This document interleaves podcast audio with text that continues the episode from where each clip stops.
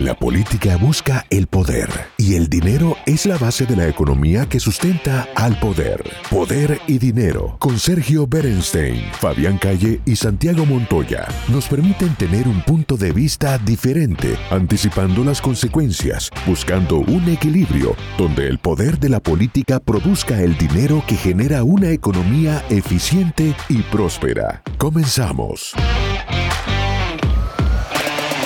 Bienvenidos a esta nueva edición de Poder y Dinero, el programa que se emite diariamente por Americano Media.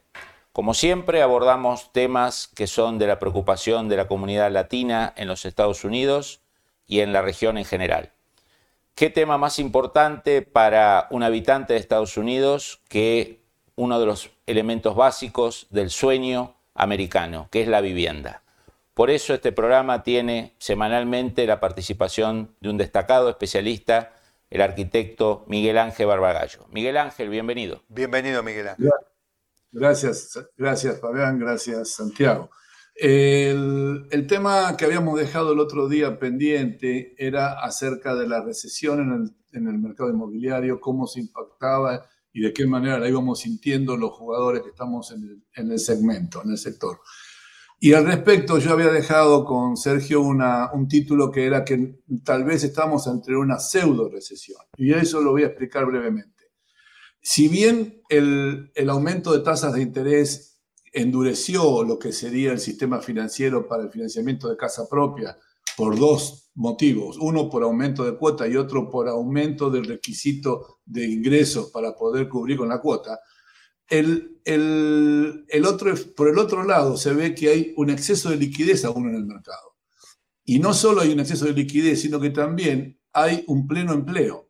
Con lo cual, es difícil hablar de una recesión cuando la gente puede conseguir trabajo de una forma bastante sencilla y con salarios que incluso han trepado. Nosotros mismos, nuestra compañía, hemos visto, hemos, hemos adaptado los salarios al nuevo requisito, porque si tú tomas un empleado nuevo ahora, tienes que darle un, valor, un, salario mayor que el empleado que está actual, lo cual es una injusticia para el empleado eh, existente. Entonces, todo este, todo este conjunto de temas es como que eh, está poniendo una situación bastante atípica a, lo que es el concepto de recesión, que uno ve con, con, escasez de, de cash, con escasez de liquidez, y con eh, falta de empleo. Estas, estas condiciones ponen algo diferente y es lo, sobre lo que tenemos que pensar. En tu área, en, el, en el área de la construcción, del leasing, de los alquileres, todo el mundo en que vos te moves, ¿cómo definirías los este último año y qué perspectiva ves?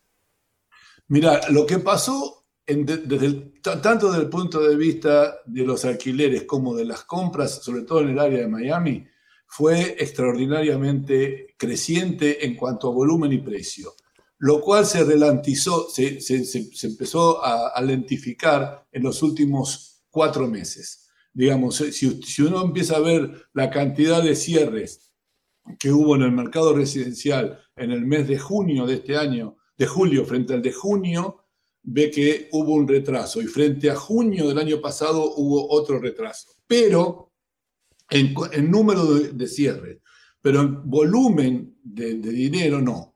Es decir, la media de, la, la, propiedad sigue subiendo por encima de la inflación, con lo cual sigue siendo un buen resguardo de capital para el que, el que necesita invertir frente a, a, a quedarse con el dinero en la mano, si es que lo tuviera, o eh, a, incluso hasta el valor de la cuota, porque si bien la cuota sube la tasa, hay, hay un tema interesante para discutir en el segmento inmobiliario.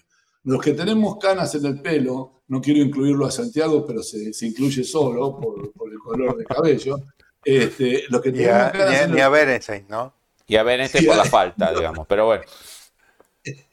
Este, nos, nos recordamos que en el mercado inmobiliario jamás hubo tasas tan bajas. Es decir, el mercado inmobiliario, en mi vida profesional, que lleva más de 45 años ya en el negocio, eh, una tasa habitual del negocio eh, desde el punto de vista de préstamos hipotecarios estaba entre un 6 y un 8% anual, históricamente. Siempre se pensó en eso las tasas que estaban por encima de eso, encima del 10, eran tasas ya comerciales usurarias o de lo, llamémosle de, de otra naturaleza.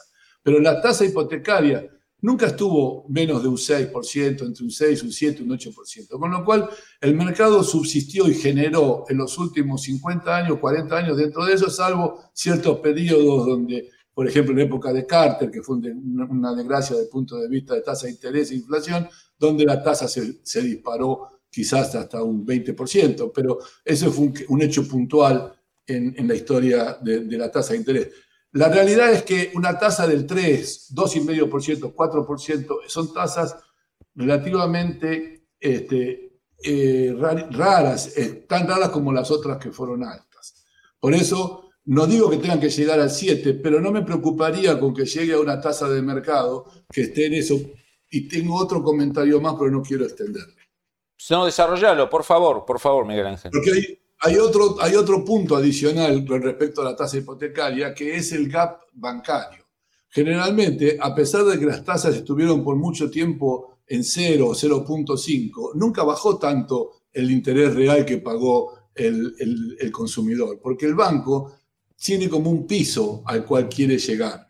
Entonces, no, no se penetra ese piso, con lo cual lo que, se, lo que pasa típicamente es que cuando se incrementa un poco, ese, ese gap adicional que tenía el banco lo, lo cierra. Entonces, por, por, por, competencia de mercado, típicamente, ¿no? Entonces, yo lo que espero que si siguen los, eh, el, digamos, el landscape que sigue acá sigue siendo de pleno empleo y sigue siendo que las compañías tengan la liquidez que tienen, que los bancos tengan la liquidez que tienen, que las deudas hipotecarias se tengan la garantía que tienen. Otro tema importante, el, mercado actual hipotecario tiene buena garantía, con lo cual nadie va a perder su propiedad en este momento. Sería un caso muy atípico que alguien la pierda. Lo sumo la vende y paga. Con lo cual estamos ante un mercado que tiene condiciones sanas, muy diferentes a las que tenía en el 2008 o 2005, cuando empezaron a, ponerse anómalos. Esa es mi condición por la cual yo afirmo de que estamos ante una pseudo recesión y que pueden pasar situaciones que uno no conoce aún todavía. Miguel Ángel, cuando vos, obviamente tu, tu gran expertise es en el área de la Florida, pero seguramente tenés por colegas, por viajes, por eventos, eh, un conocimiento del resto de los Estados Unidos. La situación que vos describís es algo que, es homogéneo a los principales estados, hay algunos que están mejor, algunos que están peor. ¿Cómo, Mira, yo te comento, eh, nosotros tenemos oficinas propias en, Central Florida, Atlanta y Charlotte, con lo cual el sudeste más o menos lo tenemos bastante eh, conocido por experiencia directa. Pero yo vengo recientemente, la semana pasada, de una semana de viaje de negocio que estuve en Cleveland, por ejemplo, y que es un mercado completamente diferente, que está pasando por una transformación urbana radical.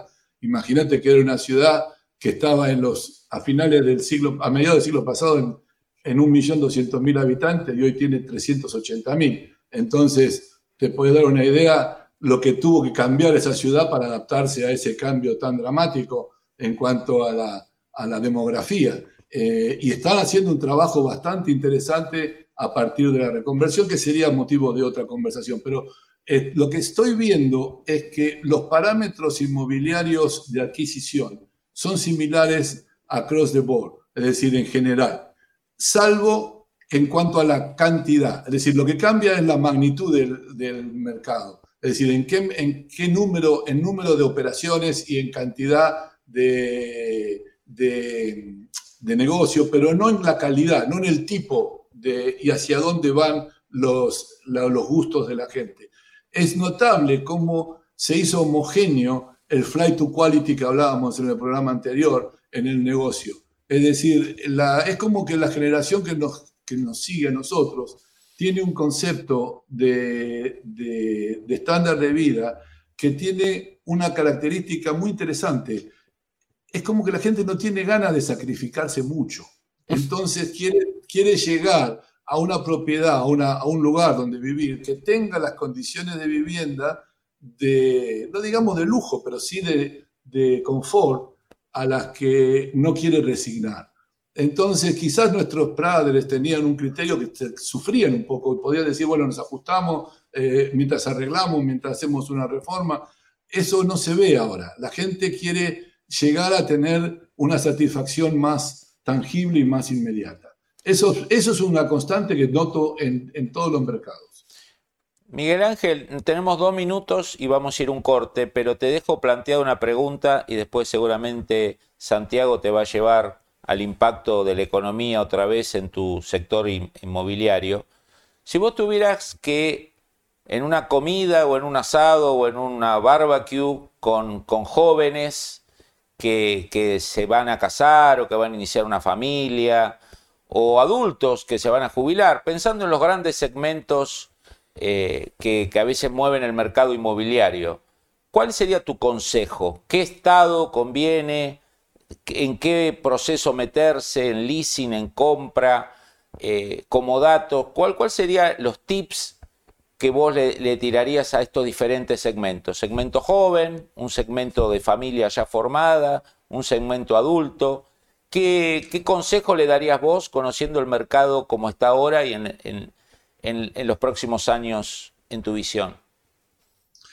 Lo más importante para mí, eh, lo que noto, es una, demanda importante del consumidor es la distancia al trabajo desde el punto de vista no ya eh, eh, de, los, de lo que serían las compañías, sino en general dónde, hay, dónde están los centros de trabajo. ¿Por qué? Porque la, el hecho de perder dos horas en tráfico hoy no lo concibe más nadie. Y además, el, trabajo híbrido que vino para quedarse, con lo cual la gente va a seguir trabajando un poco de la casa y un poco en, la oficina. Pero mira lo que pasa. También los chicos van a tener un trabajo, una, educación híbrida.